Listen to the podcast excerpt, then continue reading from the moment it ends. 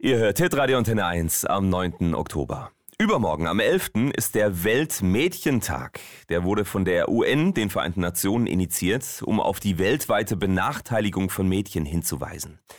Was das alles für Benachteiligungen sind, darüber spreche ich jetzt mit meiner Kollegin Clarissa Weber.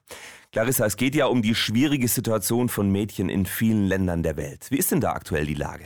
Naja, für die Situation vieler Mädchen gibt's verschiedene Gründe. Schlechtere Bildungschancen, nicht vorhandene Gleichberechtigung, Diskriminierung, Kinderheirat und Zwangsehen, Gewalt gegen Mädchen aufgrund von Tradition oder Kultur und so weiter. Mhm. Und auf all diese Missstände will der Weltmädchentag der UN am 11. Oktober aufmerksam machen. Mhm.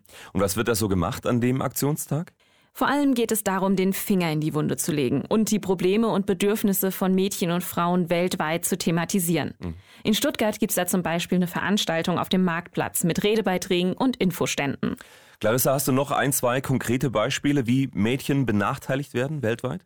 Viele Mädchen dürfen oder können zum Beispiel gar nicht zur Schule gehen, weil sie im Haushalt helfen, auf die Geschwister aufpassen oder einfach Wasser holen müssen, weil es eben keine Wasserleitungen gibt. Hm. Außerdem dürfen manchmal Mädchen nicht in die Schule, wenn sie ihre Periode haben. Das ist dann einfach gesellschaftlich ein Tabu. Und Armut ist natürlich generell ein wichtiger Faktor. Frauen aus armen Ländern haben eine um 20 Jahre kürzere Lebenserwartung als Frauen aus Industrieländern. Würdest du sagen, Bildung ist dann der Schlüssel zu einem besseren Leben, gerade auch für Frauen und Mädchen?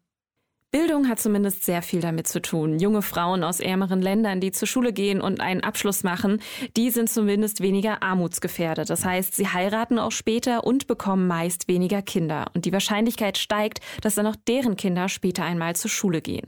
Damit sind sie wichtige Multiplikatorinnen.